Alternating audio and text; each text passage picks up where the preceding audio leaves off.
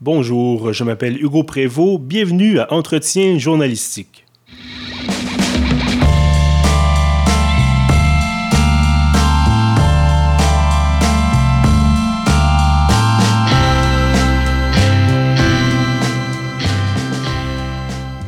Bienvenue donc à ce 13e épisode d'entrevue avec des figures marquantes du journalisme d'ici et d'ailleurs. Aujourd'hui, je reçois Annabelle Moreau. Bonjour Annabelle. Bonjour Hugo. Alors Annabelle, vous êtes rédactrice en chef du magazine littéraire Lettres québécois. Vous êtes également bien sûr journaliste euh, avec plusieurs années euh, d'expérience derrière la ceinture. Euh, parlez-moi d'abord en fait du magazine comme tel parce que bon, Lettres québécoises a vécu une sorte de renaissance là, depuis, depuis deux ans, de refondation si on veut. Parlez-nous un peu de ce projet-là. Oui, c'est euh, Lettres québécoises. En fait, c'est une grande aventure qui existe, qui a commencé en 1976. Donc, on a fêté le 40e anniversaire en 2016. Mais bon, comme tous ces euh, euh, magazines qui existent depuis plusieurs années au Québec, on a besoin, une fois de temps en temps, de faire un peu, euh, de repenser en fait la mission, le travail et de se donner de l'air. Donc, ce mhm. qu'on a fait avec une nouvelle équipe, on est reparti à neuf et euh, euh, on a en fait repensé, complètement refondé, comme vous le dites, ce magazine-là. On est reparti de zéro. Évidemment, on a conservé notre mission, c'est-à-dire de bon faire parler les livres, les auteurs, les ouvrages d'ici, mais on a recentré beaucoup la mission sur la critique littéraire. Il y en a toujours eu dans la québécoise, mais on a décidé de en ajouter, mettre davantage d'énergie sur la critique parce que, bon, d'abord, c'est ce qu'on aime, mais on en voit et on en lit de moins en moins ailleurs on avait envie de prendre le pouls des sorties, mais de pouvoir voir, avoir un certain recul. Donc, euh, d'avoir un magazine qui s'y est publié trois fois par année nous permettait ça. Mais surtout, on a, euh, puisque je pense qu'il y a beaucoup marqué aussi dans, les, dans la dernière année, c'est qu'on a changé complètement de maquette. On a un complet nouveau look, on a une charte graphique qui est différente on a des nouveaux collaborateurs. Évidemment, auparavant, on pouvait lire euh, Lettres au long sur le magazine. On a raccourci ça pour, euh, pour LQ. Euh, on fait affaire avec des photographes d'ici, notamment Sandra Lachance, qui est derrière beaucoup des modifications, des améliorations graphiques. Donc, c'est vraiment une refondation, un renouveau qui s'est fait à tous les niveaux et qu'on continue de peaufiner parce que, bon, euh, c'est très le fun. On est très content de ce qu'on a fait pour l'instant, mais je pense qu'il y a encore beaucoup de choses à, améliorer. Et vu que moi, je me considère comme une jeune rédactrice en chef, finalement, là, euh, on a beaucoup de choses à apprendre et à chaque numéro, euh, on travaille de plus en plus fort et on apprend de plus en plus de choses. D'ailleurs, on a envoyé un numéro ce matin à, l'impression, vous l'entendez dans ma voix. Mm-hmm. Et c'est le plus gros numéro qu'on a fait jusqu'à présent. Donc, on est rendu à 100 pages. Quand je suis arrivée, on était plus autour de 76 pages. Donc, en six numéros, pouf, on a tout d'un coup tellement de nouveaux contenus, de nouvelles choses à dire que, que c'est ça. On est rendu avec un magazine de, plus en plus volumineux qui donne de plus en plus de place à la littérature et aux auteurs, ce qui est très intéressant pour nous. Et au niveau de la réaction du public, comment ça s'est déroulé? Depuis le début, on a été euh, extrêmement surpris. Euh, lors du premier lancement en juin 2016, on croyait qu'il allait y avoir peut-être une cinquantaine de personnes qui allaient être présents euh, au bar L'Escogriffe pour le relancement de, de, ce magazine-là. En fait, parce qu'en 40 ans, il n'y avait jamais eu de lancement de l'aide mm-hmm. québécoise pour puis pour nous, la nouvelle équipe, euh, Alexandre Vanas, l'éditeur, et Jérémy Lanel, le coordonnateur éditorial, c'était important pour nous de faire des lancements. Donc, on s'attendait, oui, à, une cinquantaine de personnes. il y a eu plus de 200 personnes. On a rempli les deux salles du bar, les terrasses, la rue, tous ces gens-là qui sont venus pour ce magazine-là, parce que je pense qu'on on a. Euh, il manquait quelque chose dans le discours de ben, la, réception critique littéraire au Québec. Et puis, euh, l'aide québécoise est venue un peu combler ça. Euh, c'est sûr que nous, on essaie de rassembler divers aspects du milieu littéraire. Bon, il y a les libraires, il y a les lecteurs, mais aussi les, les professeurs, les auteurs. Fait que je pense qu'en étant euh, extrêmement rassembleur, en donnant le, la voix à plus de personnes possible, aussi on est pu aller chercher un public plus large. Et aussi la réception critique. Je pense que beaucoup la bonne réception critique a beaucoup, est beaucoup due à notre nouvelle charte graphique aussi. Mm-hmm. on est beaucoup présent, on est très présent sur les médias sociaux. C'est moi qui s'en occupe. J'aime vraiment ça. Puis, euh, évidemment, moi puis Jérémy, on connaissait déjà le milieu, on travaillait déjà dans le milieu.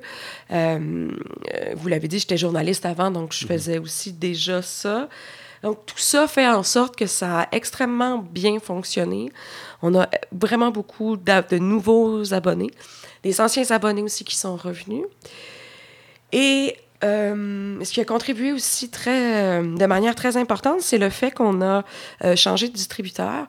On était avec euh, un distributeur euh, bon, que beaucoup de magazines au Québec euh, connaissent, qui, bon, qui était LMPI, qui est devenu Distica. C'est toujours un peu un peu complexe parfois pour les magazines littéraires parce qu'eux, ils sont bons, ils, distribuent ils distribuent notamment dans les maisons de la presse.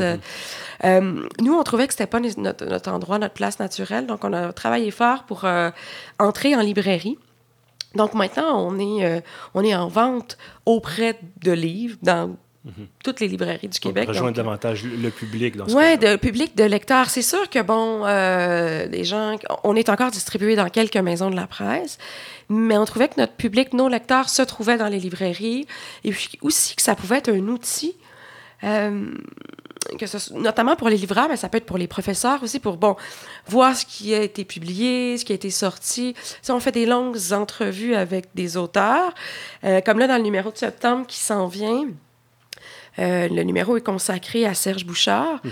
mais il y a cinq textes sur lui, notamment un autoportrait. Euh, je, l'ai relu encore ce matin avant. De, chaque mot est précieux. Euh, donc ça aussi, ça nous amène plus loin. Puis d'avoir ce magazine-là, bon, qui a encore plus de pages, ça nous permet de prendre le temps. Puis je pense que c'est un format qui, qui, qui, convient. Tu sais, on peut, bon, il y en a qui me disent qu'ils commencent par la, la, section critique, il y a 35 critiques à peu près. Puis qu'après ça, ils prennent le temps pour lire les entrevues. On a aussi, tu sais, ça c'est nouveau aussi, on a une section euh, de création littéraire. Donc, par exemple, on a un texte inédit de Denise Hôtels donc, on va. Tout ça, cette nouvelle offre-là, c'est quelque chose qui est peu présent ailleurs, donc qui fait, je crois, la, nouvelle vitalité, mais aussi le succès que ce renouveau a connu depuis euh, un an. Ça fait un an et demi maintenant, oui parler de, de, format qui convient euh, au public, au lecteur. Bon, ce qui est intéressant de constater, vous parliez également de numéro qui a 100 pages maintenant. Euh, donc, ce que je dis, c'est intéressant à constater, c'est que, et bon, dans, ce, dossier-là, dans ce domaine-là, Lettre québécoise n'est pas le, seul magazine euh, à, agir de la sorte, mais il, semble y avoir un retour, du, moins un, renforcement euh, de tout l'effort qui est mis autour du papier. Euh, bon, évidemment, donc, Lettre québécoise, le nouveau projet, bon, on peut penser peut-être à Planète F dans des publications un, un, peu plus spécialisées, du moins spécialisées dans d'autres domaines.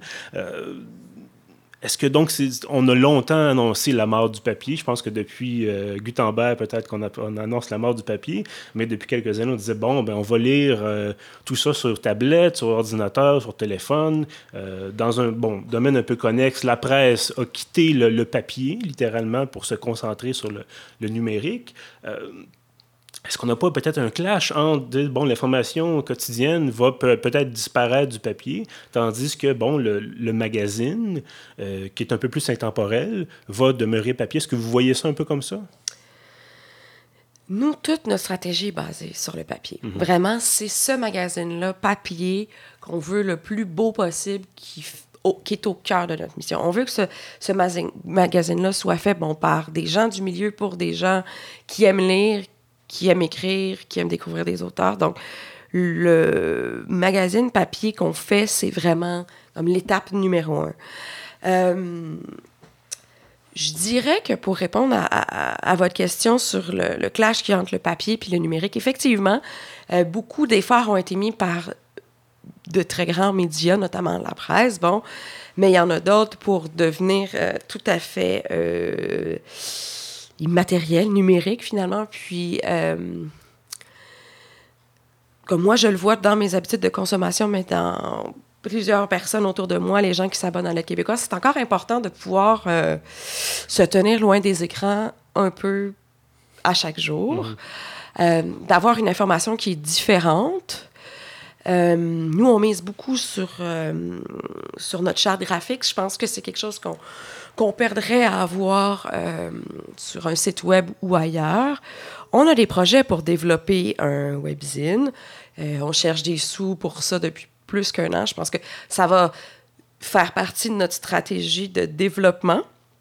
Mais dans l'histoire de l'aide québécoise, il n'y a jamais eu de publication d'articles en ligne ou de création de contenu euh, pour le web. Donc, oui, je veux aller dans ce sens-là, mais ça va vraiment rester le papier, euh, notre priorité.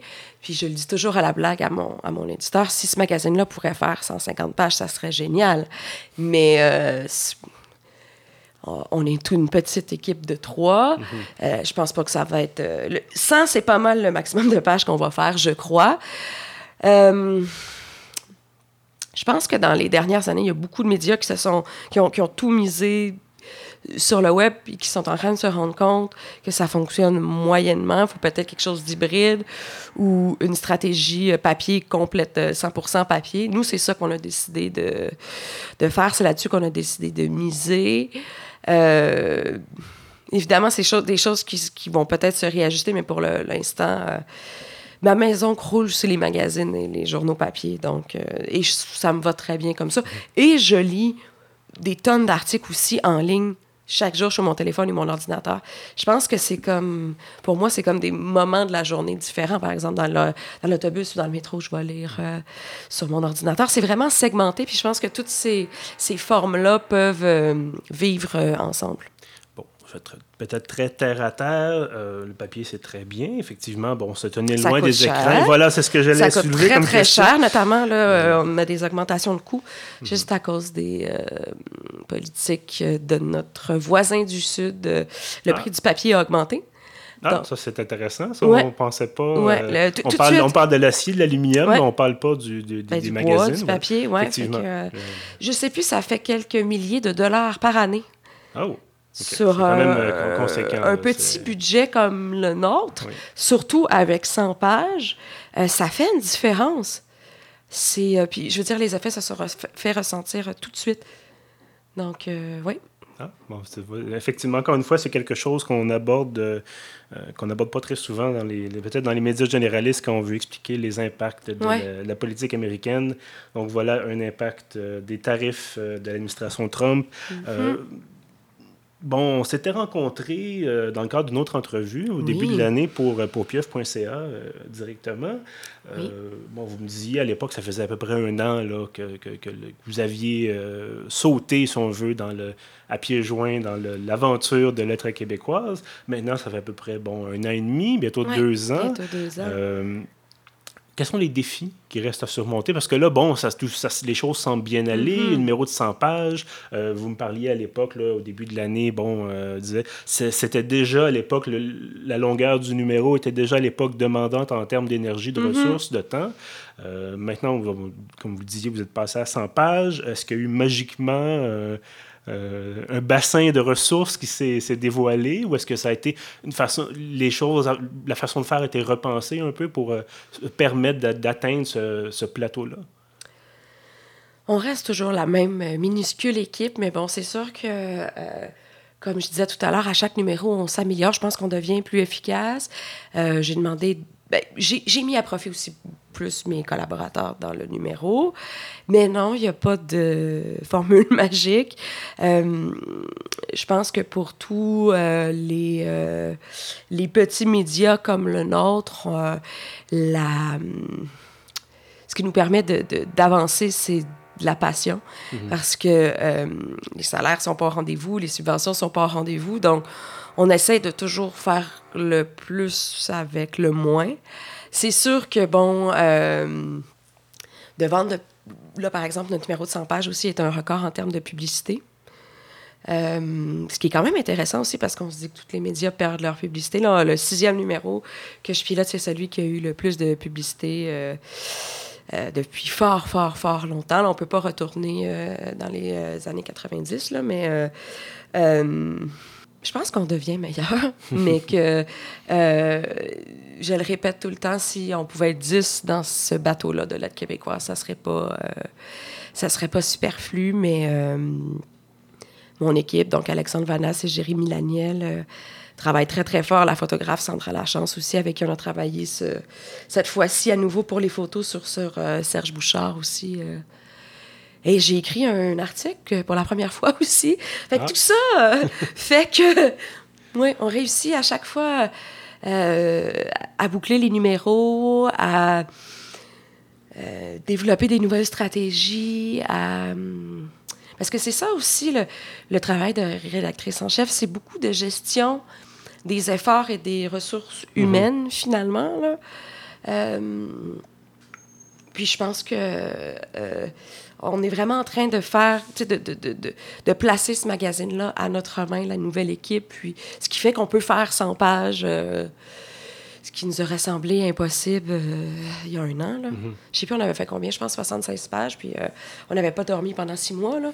fait que là, ça va. J'ai pas dormi, mais une partie de l'été, mais j'ai encore en vie, tout va bien. Mais on se rendra pas à 150 pages. Non, non, jamais. je pense que le 100, ça va être vraiment... ce qui est aussi un autre aspect méconnu, c'est en fait, c'est quand on fait l'envoi mhm. des magazines, il ne faut pas qu'ils dépassent un certain poids, euh, une certaine épaisseur pour pouvoir rentrer comme une lettre. Là, je, euh, donc, s'il fait plus que je sais pas, là, c'est pas 100 grammes, mais bon, il y a un poids quelconque. Et si on le dépasse, à place de coûter 1,20 ça va coûter 2,50 à envoyer. Quand on en a 1000 à envoyer, ça fait une grosse différence toujours un peu dans les, dans les questions pécuniaires, dans les questions financières. bon, on parlait, bon, évidemment, les coûts augmentent quand on produit un magazine de 100 pages, il y a davantage de publicité, mais bon, il faut quand même que, ce magazine-là se paie. Euh, est-ce que, bon, vous disiez, l'accueil a été bon, l'accueil continue d'être bon, j'imagine si on n'y aurait pas de numéro de, de 100 pages euh, pour ce, mois-ci. Euh, qu'en est-il des abonnements? Est-ce que, le public continue de dire, bon, outre l'acheter évidemment en librairie, est-ce qu'il est qu'il y a quand même beaucoup de gens qui s'abonnent? Oui, vraiment beaucoup. Moi, je suis euh, très contente et très surprise parce que, bon, on avait fait, euh, quand on est arrivé il y a plus d'un an, une promotion pour euh, Abonnez-vous pour un an. On avait fait ça à un prix complètement dérisoire et tous ces, tous ces abonnements-là venaient à terme en début d'été, je crois que c'est juin. Puis on s'était dit, bon, évidemment, il va y avoir une baisse des abonnés. Il y en a eu une petite, mais vraiment petite. Ça veut dire que les gens qui se sont abonnés l'année dernière se sont réabonnés cette année. Euh, donc, moi, je trouve ça extrêmement encourageant. Euh, je suis moi-même abonnée à plusieurs magazines. Puis, bon, c'est sûr que j'aime ça beaucoup aller flâner à la Maison de la Presse ou en librairie pour trouver des, des magazines nouveaux, mais recevoir un magazine chez moi, un magazine littéraire, c'est comme vraiment un, un, plaisir. Puis je pense qu'il y a encore des gens qui aiment ça comme moi, faire ça. Puis ça se ressent euh, ça se ressent à l'aide québécoise. C'est un, mode qui fonctionne bien. On fait, bon, évidemment, euh, des promotions sur les médias sociaux, on fait des promotions pour les réabonnements, on fait des promotions quand on sort des nouveaux numéros. Donc, les gens se réabonnent et euh, ça, c'est vraiment, je pense, la chose, une des choses les plus encourageantes parce que ça fait effectivement, quand ils nous achètent en librairie, on est très content, mais il y a une partie qui va évidemment au distributeur, mhm. l'autre partie qui va au, euh, au libraire. Quand ils, achètent un abonnement, l'argent va directement à, l'aide québécoise. Donc ça, c'est euh, c'est vraiment, vraiment intéressant tout à l'heure, vous abordiez euh, la question des subventions. Vous disiez, bon, les subventions ne sont pas au rendez-vous. Euh, on tombe, bon, au moment où on enregistre l'épisode, on est à moins de 24 heures du déclenchement d'une campagne électorale, oh, oh. même si officieusement on est en campagne mm-hmm. québécoise depuis plusieurs mois. Est-ce qu'il y a, euh, ce qui, pourrait y avoir peut-être une, une, concertation entre différents magazines pour aller demander au gouvernement de dire, voulez-vous nous aider? un petit peu, donner quelques, je sais pas, quelques centaines de milliers de dollars par mm-hmm. année pour permettre euh, à des magazines de, de, rester à flot, finalement? En ce moment, il y a déjà des sous qui ont été euh, annoncés, notamment au Conseil des arts du Canada, euh, avec, avec le retour des, des, subventions, mais cet argent-là n'a pas encore descendu jusqu'au jusqu'au magazine et jusqu'à... Il y a des nouveaux organismes qui ont été financés, mais nous, euh, c'est pas que les subventions sont pas au rendez-vous, c'est qu'il n'y a pas eu d'augmentation euh, mm-hmm. dans les dernières années. Même chose au Calque, euh, Conseil des arts et des lettres du Québec. L'argent est comme pas encore arrivé, même si ça a été promise, planifié. Euh, pour ce qui est de la concertation entre les magazines, ça tombe bien. Moi, je suis euh, une des membres du conseil d'administration de la SODEP, la Société de développement des périodiques culturels québécois. On a eu une rencontre hier et évidemment, c'est une préoccupation euh, constante de d'avoir des subventions qui sont à la hauteur de ce qu'on aurait besoin. Mais je pense que, bon, comme plusieurs organismes, que ce soit en danse, que ce soit dans les musées, euh, l'argent qu'on aurait besoin pour arriver à ce qu'on fait n'est euh, pas là. Puis là, ils voient qu'on est capable de faire des choses incroyables avec pas grand-chose. Et donc, ils se disent pourquoi augmenter les ouais, sous, je, je sais euh, pas comment ça... Je sais que ça se passe pas comme ça, puis que, bon, il y a des centaines et des et des centaines de critères, mais c'est évident que nous, si on regarde par exemple l'augmentation de nos coûts dans les dernières années, puis l'augmentation des subventions, c'est complètement différent, ça ne suit pas. Euh, là, nous, toute cette grande refonte-là, ça a coûté des sous, ça a coûté mhm. beaucoup de sous. Euh, que ce soit la maquette, on parlait de l'impression, tout à l'heure, on parlait de, du coût du papier qui a augmenté, des lancements, on n'en faisait pas avant. Euh, tout ça coûte plus cher, donc il a fallu couper. Euh, ailleurs, nous, on a un employé de moins qu'avant. Mhm. On est passé. Euh, quand je suis arrivée, ils étaient quatre et maintenant on est trois pour faire plus. Donc, c'est. c'est toujours assez difficile, malgré que dans notre cas, ça va très bien parce que nous, ce que l'on appelle les revenus autonomes, donc les ventes, euh, les ventes en kiosque, les ventes lors des lancements, euh, les ventes, euh, les abonnements, les ventes de publicité. Tout ça va extrêmement bien. Fait que, dans notre cas, on n'est pas, on n'est pas du tout, du tout à plaindre, mais ça correspond toujours pas à ce qu'on aurait besoin, par exemple, pour faire un, un magazine comme on le voudrait, mm-hmm. finalement, ou comme on comme, euh, comme on, c'est surtout c'est ça c'est surtout les salaires qui écopent et euh, bon évidemment de la promotion et euh, à ce moment-là est-ce qu'on se dit est-ce qu'on continue d'espérer que les choses vont s'améliorer ou on rabaisse nos attentes en disant ben la norme voici la norme et on doit s'adapter? Il y a des jours que je pense un, il y a des jours que je pense l'autre. Je me dis, bon, c'est pas possible. Puis je vois tout le monde, euh, tous les magazines autour de moi, notamment la SEDEP, qui, qui crie famine. Il y en a chaque année qui ferment. Euh, il y a d'autres modèles aussi qui, qui, qui, sont arrivés. On l'a vu, des, des, magazines qui sont financés par des marques. Mm-hmm. Euh, il y en a plusieurs qui sont extrêmement loin, mais nous, c'est pas ça du tout qu'on vise. On veut demeurer indépendant. Donc, on voudrait pas devenir un magazine d'une marque. Je sais que les, les moyens, les méthodes, les époques changent, euh, mais euh, je pense que personne encore a trouvé la solution, euh, la solution parfaite. Il n'y en, a pas d'ailleurs, je pense qu'il y a des solutions adaptées pour chacune des, des situations, pour chacun des magazines, mais c'est vrai qu'un financement public de la culture, on en parle depuis toujours, parce que nous, bon, on n'est pas on est financé euh, comme un. C'est pas un objet culturel, mais bon, c'est euh, un périodique culturel, donc c'est pas. Euh, on est déjà financé au Conseil des arts du Canada, au Conseil des arts et des lettres du Québec et au Conseil des arts de Montréal. Donc on est très chanceux. mais c'est sûr que c'est vraiment difficile, je pense, pour tout le monde, et qui est dans le milieu des médias, et qui est dans le milieu de la culture, donc d'autant plus dans les, dans les médias culturels. Puis c'est tellement fou, tous ces gens-là, je les vois autour de moi qui travaillent pour, euh, pour rien, là. Mm-hmm. Puis moi, je, suis, on est chanceux, les Québécoises, bon, on a un, petit salaire, mais un salaire, mais bon, il y en a dans des magazines culturels qui font ça gratuitement. Et c'est pas, euh, malheureusement, c'est la le temps de puis la qualité de vie de ces personnes-là qui en qui en ressentent là. Hein. Mm-hmm. Euh, le travail bénévole, c'est euh, c'est bon pour la visibilité, euh, nous dit-on, mais ah. autrement, euh, ça ne paye pas les factures. justement, si tu peux me permettre peut-être une question plus personnelle. Bon, ça se passe bien l'être québécois, mm-hmm. c'est intéressant, c'est mm-hmm. des, beaux défis à relever. Mais pendant combien de temps est-ce qu'on est-ce qu'on se donne comme ça pour des, peut-être une qualité de vie qui, qui en souffre peut-être un peu, bon, de dire on a l'amour du travail bien mm-hmm. fait, mais bon, éventuellement, il faut penser également à, son, bien-être personnel aussi. Euh. Mais moi, je suis travailleuse autonome depuis huit ans maintenant. Mm-hmm. Euh, et ça a toujours été un rythme comme ça.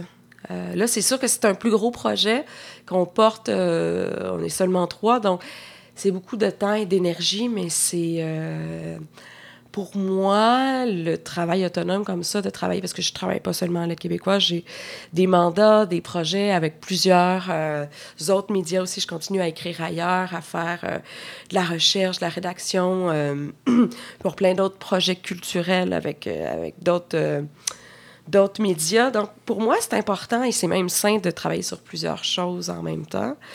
Euh, c'est un mode de vie qui me convient, mais c'est euh, effectivement, euh, en ce moment, je n'ai pas d'enfant. Et si ça venait à changer, c'est sûr que ça serait un rythme qui, qui est assez difficile à, à maintenir, mais c'est quelque chose qui, que j'aime tellement, ce travail-là, avec, avec, avec tous mes collaborateurs, avec les auteurs, me passionne tellement que j'essaie de prendre des vacances. Là. mais c'est sûr que euh, pour les gens qui aiment avoir un salaire fixe et des horaires plutôt fixes et euh, de ne pas ramener de travail à la maison, c'est euh, pas du tout envisageable. Si on peut passer peut-être à une question un peu plus pratico-pratique, qu'est-ce que ça prend comme qualité pour être une bonne rédactrice en chef? je suis en train de le découvrir moi-même. Il faut beaucoup aimer les gens. Euh, je me compare souvent avec une maman. Tous ces gens avec qui je travaille sont ma famille. Donc, euh, des fois, euh, je dois les rassurer. Des fois, je dois leur dire qu'ils sont bons. Des fois, je vais leur dire qu'ils sont pas bons. Est-ce que vous affichez leurs articles sur le frigo? Non, ça ne fonctionne pas comme ça. Non, non. C'est sûr qu'on a, comme dans tout magazine, pour tous les médias pour lesquels j'ai travaillé, on a nos préférés, mhm. toujours. mais c'est vraiment une question de... C'est vraiment de la coordination en chef, en fait. Là. Donc... Euh, gérer le calendrier éditorial, développer les nouvelles idées. Il y a une partie de demande de subvention.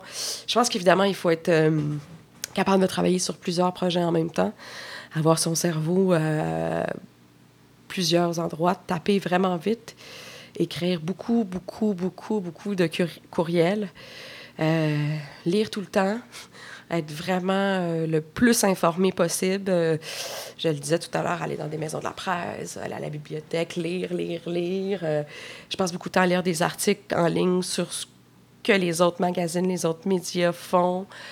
J'essaye beaucoup d'encourager les autres magazines québécois aussi.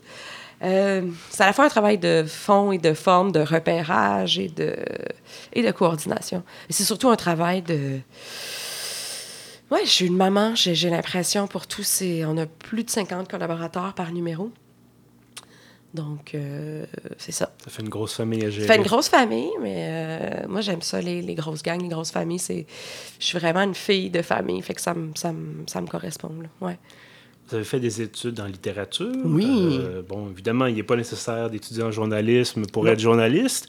Est-ce que c'est déjà quelque chose qui vous a donné l'impression que ça, vous manquait peut-être de dire j'aurais peut-être dû compléter ou simplement dire bon ben on saute à pieds joints là-dedans on, on, apprend sur le tas comme c'est souvent le cas en journalisme et de toute façon euh, bon après euh, une décennie d'expérience euh, il n'est plus nécessaire de peut-être compléter là est-ce que déjà un questionnement sur. J'ai eu beaucoup ce questionnement-là. Quand j'ai dans mes premières années, je me sentais un peu un peu imposteur, évidemment. Je comprenais pas toujours les termes, ce qu'on me demandait, mais je suis très curieuse. J'ai toujours posé beaucoup de questions. Et puis, surtout, surtout j'ai été formée, je pense, à la meilleure des écoles, c'est-à-dire le journalisme étudiant.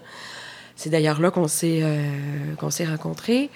Euh, j'étais, j'étudiais euh, bac maîtrise en littérature à l'Université de Montréal. J'ai été impliquée pendant plusieurs années au Quartier Libre. j'ai écrit des articles, j'ai été sur le conseil d'administration, euh, j'ai fait de la révision. Donc déjà, à l'époque, je savais que je voulais pas seulement écrire, c'est une partie de mon travail. Je pense que d'être curieux, de maîtriser la, la langue française, ça aide et puis tout le reste, les règles journalistiques ou les... Tout ça, elles sont assez différentes chez un... Dans un, d'un média à un autre. Mhm. Euh, chacun impose un peu sa façon de faire. Euh, donc, je pense que oui, j'ai appris beaucoup sur le tas. Il y a des gens qui m'ont aidé, qui m'ont fait confiance, euh, qui m'ont formé. Euh, mais pendant plusieurs années, je me suis toujours dit, ah, je pourrais aller faire le DSS en, en, en journalisme. Mais à chaque année, je reportais, je reportais. Puis à un moment donné, ouais, c'est ça, ça. Là, je me suis dit que ça fait. J'ai 35 ans, ça fait presque 15 ans que je travaille dans, dans le milieu. Donc, je me suis dit, à un moment donné, je pense que ça valait plus la peine. Ce que j'irais peut-être chercher, ça serait des, des compétences en, en gestion, euh, peut-être pour euh, peaufiner ça euh, davantage. Euh, moi, ce qui me manque le plus dans ma formation, c'est je suis extrêmement mauvaise avec Photoshop et InDesign. Je sais faire des trucs de base, mais tu sais, fait que j'irais peut-être plutôt chercher euh, des éléments à ce niveau-là. Euh, j'ai fait des. J'ai pas complété, mais j'avais euh, commencé un certificat en traduction aussi qui m'a été extrêmement utile aussi dans le cadre de mon travail. Euh, et puis, en, en, le faisant, on, on est tous à peu près formés euh, à former Solita. J'ai jamais appris à faire des médias sociaux, puis maintenant, je gère les comptes de médias sociaux pour plusieurs, euh, pour plusieurs organismes culturels aussi et médias. Donc, euh, c'est toutes des choses que j'ai appris en, le faisant, puis en, étant, euh, on va dire, fonceuse. Parce qu'effectivement, bon, la, la, formation académique est toujours un peu à la traîne des changements mm -hmm. technologiques. Et donc voilà, euh, moi-même, effectivement, durant mes études en journalisme, on ne nous parlait pas de Twitter non. ou euh, à peu près pas de Facebook. Euh, et bon, le, le, donc voilà, c est, c est, les choses changeaient déjà à l'époque et aujourd'hui, bon, évidemment, j'ose croire que maintenant, j'espère en fait qu'on mm -hmm. enseigne les médias sociaux. Mm -hmm dans les classes de journalisme. Euh, Annabelle Moreau, rédactrice en chef du magazine Lettres québécoises, merci d'avoir été avec nous. Merci beaucoup, Hugo. Et à tous ceux qui nous écoutent, je vous remercie également d'avoir été là. Euh, si vous voulez retrouver nos autres entretiens, rendez-vous sur notre site pieuvre.ca ou sur SoundCloud. Merci, à la prochaine.